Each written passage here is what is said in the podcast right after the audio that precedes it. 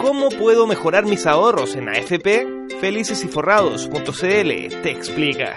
¿Sabías que en el año 2008 los chilenos perdieron cerca de 19 mil millones de dólares de sus fondos de pensión?